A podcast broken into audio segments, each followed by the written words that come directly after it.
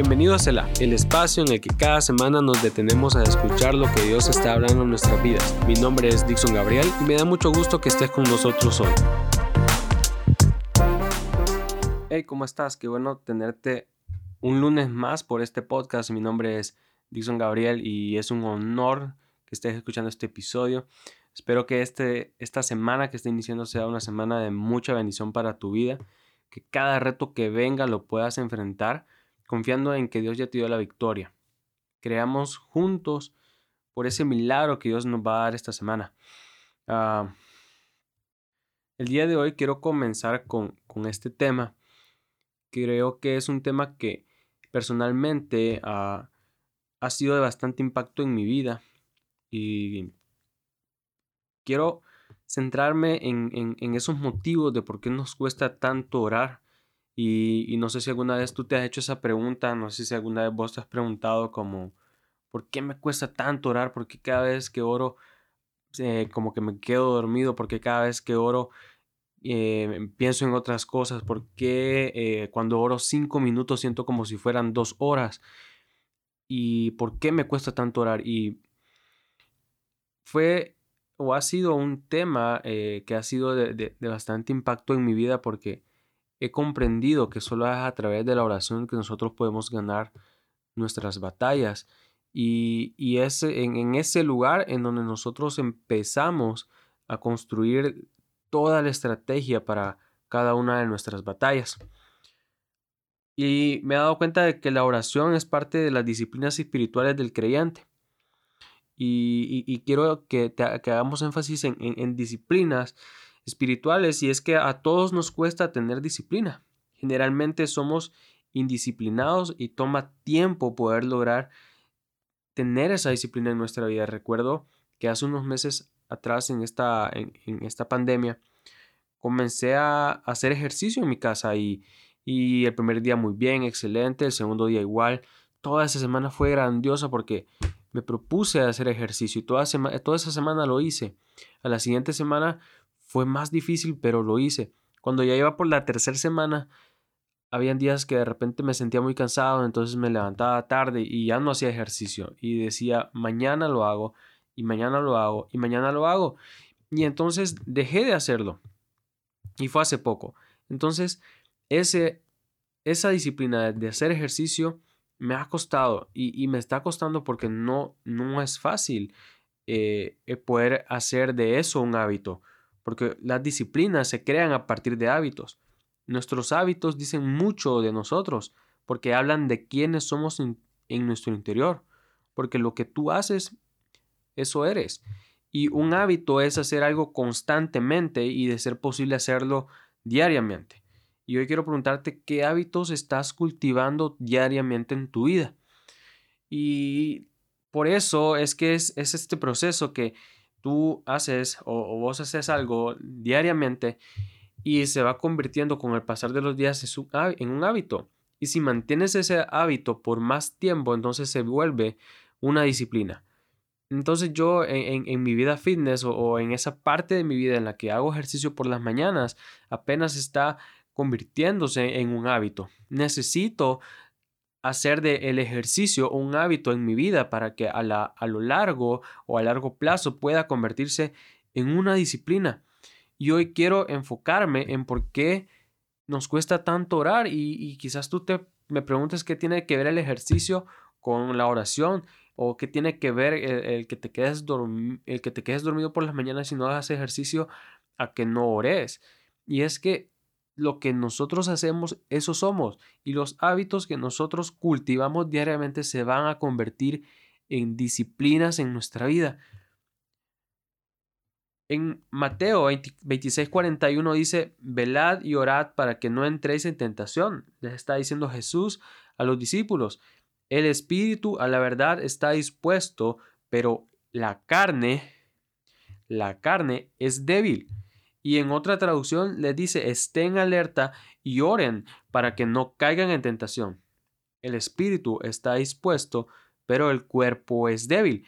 Y en primer lugar, creo que nos cuesta orar porque somos humanos, porque tenemos una naturaleza humana y porque nuestra carne es débil. Y es así como la mayoría, por no decir todos los cristianos, nos cuesta orar. Y, creo que tú te vas a identificar con esto porque podemos pasar horas viendo una serie o un programa de televisión, pero queremos orar solo cinco minutos al día. Y es que en promedio el cristiano solo ora cinco minutos al día y muchos ni siquiera llegan a esa cantidad de tiempo. Y yo me he dado cuenta que a veces me cuesta orar. Me cuesta orar, me cuesta eh, enfocarme en mi oración, me cuesta enfocarme en poder eh, hilvanar palabras y, poder hacer oraciones congruentes. Y a veces me doy cuenta de que de repente empecé orando por X situación en mi vida y, y, terminé hablando con el Señor sobre un montón de cosas que no tenían nada que ver con esa situación. Y no es que esté mal que, que nosotros sabemos con Dios, pero necesitamos tener ese orden en nuestra oración. Y recuerdo que, que cuando empecé esta tercera temporada yo me planteé y dije yo después al final de cada episodio yo voy a orar por las personas que escuchen el episodio a manera de poder bendecir la vida a manera de poder bendecir tu vida que estás escuchando este episodio y a manera de poder crear un hábito en mí para que cada lunes salga una oración dentro de estos episodios, para que a larga se vuelva una disciplina en mi vida. Y entonces me he dado cuenta que nos cuesta orar, me cuesta orar porque la carne es débil, porque el, el cuerpo es débil, porque el espíritu está dispuesto, pero mi cuerpo es débil. Mientras el, cuando el Espíritu me, pide oración, me pide intimidad, me pide eh, esa coinonía, esa, esa, ese, ese momento de estar en la presencia de Dios, mi cuerpo me está pidiendo que me vaya a acostar, mi cuerpo me está pidiendo que me duerma, mi mente me está pidiendo que mire Netflix, mi mente me está pidiendo que me meta a Instagram, que, que navegue en Facebook. Y entonces mi carne es débil y muchas veces mi carne... Eh, cae en esa debilidad y entonces decido no orar por ver una serie, no orar por estar en el celular, no orar por estar escuchando música, no orar por ver una prédica. Y ojo, porque muchas veces nosotros cambiamos a Dios por Dios y decimos yo no voy a orar porque estoy escuchando este podcast o porque estoy escuchando esta prédica o porque estoy leyendo la Biblia. Pero esas son partes complementarias de nuestra relación con Dios. Pero una relación no existe si no existe comunicación. Y la manera de comunicarnos con Dios es a través de la oración. Entonces yo me he dado cuenta que mi carne es súper, súper, súper débil. Porque muchas veces estoy orando, muchas veces estoy queriendo tener un momento de intimidad con Dios y, y empiezo a, a, a, darle gracias a Dios por, por todo lo que me ha dado, por la bendición del día y de repente empiezo a pensar en el programa de televisión, empiezo a pensar eh, en, lo que tengo que hacer en el día, empiezo a pensar en que tengo que, hacer tareas, en que tengo que, hacer X cantidad de cosas y entonces mi oración se vuelve raquítica, mi oración se vuelve pobre y, con el pasar de los minutos digo yo, no, ya, ya es suficiente, ya oré como media hora y al ver el reloj quizás solo van cuatro minutos, quizás solo cinco. Quiero darte, quiero darte un tip en, este punto y es que ah, actualmente estoy teniendo mis tiempos devocionales. Durante, durante mucho tiempo solo tenía mis tiempos en los que oraba por las noches y, me di cuenta que, que de verdad esa no era una vida espiritual saludable. Porque a pesar de que yo escuchaba prédicas, a pesar de, escuchar podcasts, de, leer la Biblia, pero si yo no estoy en una comunicación constante con Dios, entonces mi relación tarde o temprano va a morir. Entonces comencé a tener mis tiempos devocionales diarios de 20 a 25 minutos para fijarme una meta y poder crear un hábito que me haga tener una disciplina de oración y de búsqueda constante de la presencia de Dios. Y me he dado cuenta que aún en esos momentos mi carne es débil, porque muchas veces digo, estoy muy cansado y en todo el día no pude tener mi tiempo devocional y solo me quiero ir a dormir. O de repente me, me levanto tarde y digo yo, no, voy a ir a desayunar. Y el Espíritu siempre dice, primero es la palabra de Dios y después todo lo demás. Pero mi carne es débil. Porque no nos ha dado Dios espíritu de cobardía, sino de poder, de amor y de dominio propio. Nosotros tenemos el poder de controlar nuestra carne. En segunda de Timoteo aprendemos que nosotros tenemos, gracias a Dios, el poder. Tenemos un espíritu de poder, un espíritu de amor y un espíritu de dominio propio. Y es que Dios nos ha dado el poder de controlar nuestros deseos e impulsos para lograr tener una vida estable y una buena salud mental y física. Entonces, ¿qué quiere decir? Que la carne es débil, pero yo tengo el poder para poder controlar lo que mi carne hace. En otras palabras, yo tomo la decisión de si quiero satisfacer a mi carne o satisfacer a mi espíritu. Y recuerdo ese, ese proverbio o historia, no, no, no sé qué, qué, sea, pero sí recuerdo esa, esa, esa imagen de los dos lobos y, y, uno negro y uno blanco y, y, de repente que es una lucha constante entre ambos y va a ganar el que más alimentas. Entonces podemos decir que el lobo blanco es es esa vida espiritual y el lobo negro es esa vida carnal. Entonces la vida que tú, es, que tú estés alimentando más es la que va a crecer con más fuerza y es en la que en las batallas importantes de tu vida va a ganar. Entonces, si yo alimento mi vida espiritual es la que siempre va a ganar en medio de cualquier circunstancia, es la que siempre va a ganar en medio de los momentos en los que yo necesite a Dios. Y entonces todo lo demás todo lo demás que son distracciones pasa a un segundo plano. Nos cuesta orar porque nos sentimos humillados, humillados después de fallarle a Dios. Y, quiero transmitirte algo que yo me di cuenta y es que sentirse humillado por fallarle a Dios, sentir que le, que le fallaste, que le fuiste infiel, que pecaste, es un sentimiento normal, pero no es un estado normal. ¿Qué quiero decir? Que sentirte mal por fallarle a Dios está bien pero no debes vivir tu vida sintiéndote mal por haberle fallado a Dios, porque nos sentimos así porque Dios merece lo mejor y nosotros a veces no se lo damos. Pero en la palabra del Hijo pródigo podemos ver esto. Después de haber malgastado su dinero y estar viviendo con los cerdos, el Hijo se da cuenta de su error y decide regresar a, a casa.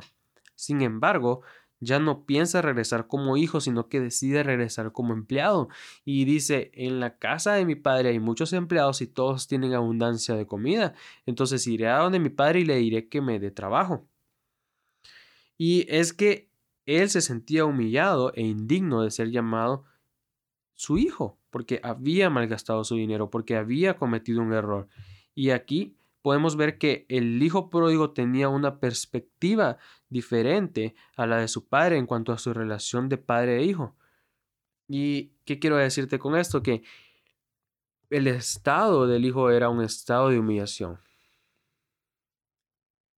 Pero él se dio cuenta que ese estado no era un estado normal.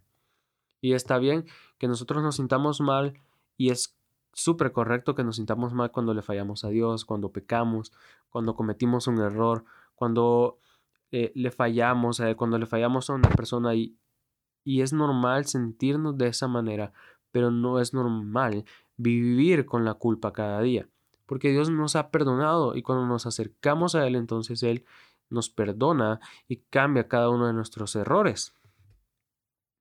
En Mateo 6, Jesús nos enseñó algo, algo valioso y dice, pero tú, cuando te pongas a orar, entra en tu cuarto, cierra la puerta y ora a tu Padre. Y, quiero que prestes atención acá, que Jesús dice, ora a tu Padre, que está en lo secreto. Así tu Padre que ve lo que se hace en secreto, te recompensará. Y muchas veces a nosotros nos cuesta orar porque nuestra relación con Dios está fracturada. Fracturada por el pecado, fracturada porque nos sentimos humillados y tendemos a raíz de eso a tener una imagen equivocada de Dios. Y el hijo pródigo no se sentía digno de ser llamado hijo por el error. Sin embargo, su padre no miraba eso. A él solo le importaba recuperar a su hijo. Y al hablar de oración, Jesús en, este pasaje de Mateo Jesús menciona la palabra Padre, no dice Dios, no dice Señor, y es porque cuando estamos en intimidad, estamos hablando con nuestro Padre que está en los cielos. Entonces aquí Jesús nos está dando la, la llave maestra para poder entrar y tener acceso a, esa presencia de Dios y, y, a ese perdón de pecados. Y es que nos dice cuando, pero cuando tú te pongas a orar, entra en tu cuarto, cierra la puerta y ora a tu Padre que está en lo secreto. Entonces, Jesús nos está diciendo que a quien nosotros le estamos orando es a nuestro Padre. No le estamos, no necesariamente tenemos que verlo como un Dios enojado o un Dios castigador. Tampoco es un Señor que nos manda como si, fuera como si fuésemos sus empleados. Le estamos orando a nuestro Padre, a nuestro papá que está en los cielos. Y yo me he puesto a pensar muchas veces que cuando nuestra relación está fracturada con, con, alguno de los miembros de nuestra familia es difícil comunicarnos con ellos y es difícil poder verlos a los ojos y, y pedirles perdón. Sin embargo, cuando llega el momento en el que lo hacemos, entonces nuestra relación familiar es restaurada y vemos un cambio significativo en esa relación. Entonces, ¿por qué no ver nuestra relación con Dios de la misma manera? Y, decir, ok, sí, le fallé a Dios, te fallé, pero reconozco y entiendo que tú eres mi Padre y, y Dios como nuestro Padre, Él está encantado y está emocionado por recibirnos y poder perdonarnos. Entonces, yo me di cuenta que muchas veces me cuesta orar porque de repente me siento indigno, porque de repente siento que que le fallé a Dios, que, que no merezco ser llamado su hijo. Y posiblemente hay un montón de razones más por las que nos cuesta orar. Pero estas son las que con las que yo he batallado, con las que yo he luchado, con las que lucho hasta el día de hoy. Y no sé si tú estás luchando en estos momentos con, con un proceso en el que te cuesta orar. No sé qué, qué cosas están invadiendo ese lugar que le pertenece a Dios en tu vida. No sé, como te lo dije al principio, qué hábitos estás cultivando diariamente. Y te lo vuelvo a repetir, lo que nosotros hacemos, eso somos. Lo que, los hábitos que nosotros cultivamos se convierten en disciplinas. Y yo he decidido cultivar el hábito de la oración en mi vida para tener una disciplina, para poder tener una relación con Dios y una intimidad con Él, una comunicación fluida con Él. Pero como te lo dije, mi carne es débil, pero reconozco que yo tengo el poder para poder doblegar mi carne, que Dios me ha dado el poder, el, espíritu de dominio propio para que yo pueda decidir qué es lo que hago con mi mente, qué es lo que hago con mi cuerpo. Y entonces quiero invitarte a que, a que junto a mí puedas de una vez y, por todas determinarte a crear hábitos saludables en tu vida que te ayuden a, a crear disciplinas, disciplinas espirituales. Entonces, quiero animarte, quiero, quiero, quiero eh, eh, eh, exhortarte a, que puedas si, si, estás pasando por un proceso en el que te cuesta orar, si, estás, si, tú dices, Dixon, a mí me cuesta orar, yo la verdad, en realidad ni oro. Y, y está bien, está bien. Dios te ama y Él espera recibirte y ayudarte en esa relación con Él, porque Él es la persona más interesada en que tú tengas una relación con Él. Entonces quiero invitarte a que puedas tener en mí un amigo, en, tener en mí un compañero, alguien que te pueda escuchar cuando tú necesites hablar. Y, siéntete libre de poder escribirme por redes sociales o, siéntete libre de, poder hacerme cualquier pregunta. Y si te puedo ayudar en algo con, mi experiencia, tenlo por seguro que lo haré. Quiero que me dejes orar por ti y, que me dejes eh, decirte que, que está bien, que no importa que tu carne sea débil, que no importa que mi carne sea débil, que no nos sintamos humillados y que dejemos que Dios con su amor de Padre restaure nuestra relación con Él, que podamos tener una intimidad y una comunión diaria con nuestro Padre.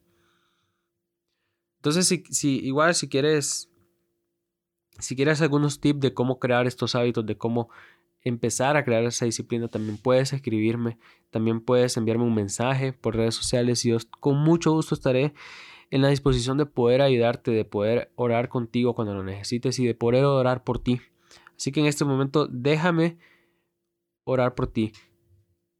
Señor, gracias por, por esta oportunidad de una semana más poder estar juntos, Señor, unánimes, creyendo en que tú tienes algo poderoso para nuestras vidas. Padre, te damos las gracias porque sabemos que nuestra carne es débil, pero que tú nos has dado un espíritu de dominio propio, Señor, para poder hacer, Señor, lo que es bueno para nuestro cuerpo, lo que es bueno para nuestro alma, lo que es bueno para nuestro espíritu. Y te pedimos, Padre, que tú tomes el control de, de nuestras vidas y que nos ayudes a tener una relación contigo que vaya más allá de lo natural, sino que tengamos una relación sobrenatural en la que miremos tu gloria cada día descender sobre nuestras vidas. Ayúdanos a encontrarnos contigo cada mañana. Enséñanos a establecer hábitos saludables para tener disciplinas eternas, para poder tener disciplinas permanentes en nuestra vida. Bendícenos, Padre, esta semana y ayúdanos a ser luz en medio de donde vayamos.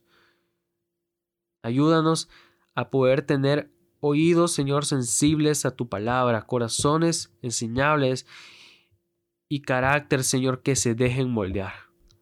Ayúdanos en esta semana y cuídanos, protégenos y llévanos a nuevos niveles tomados de tu mano. Amén.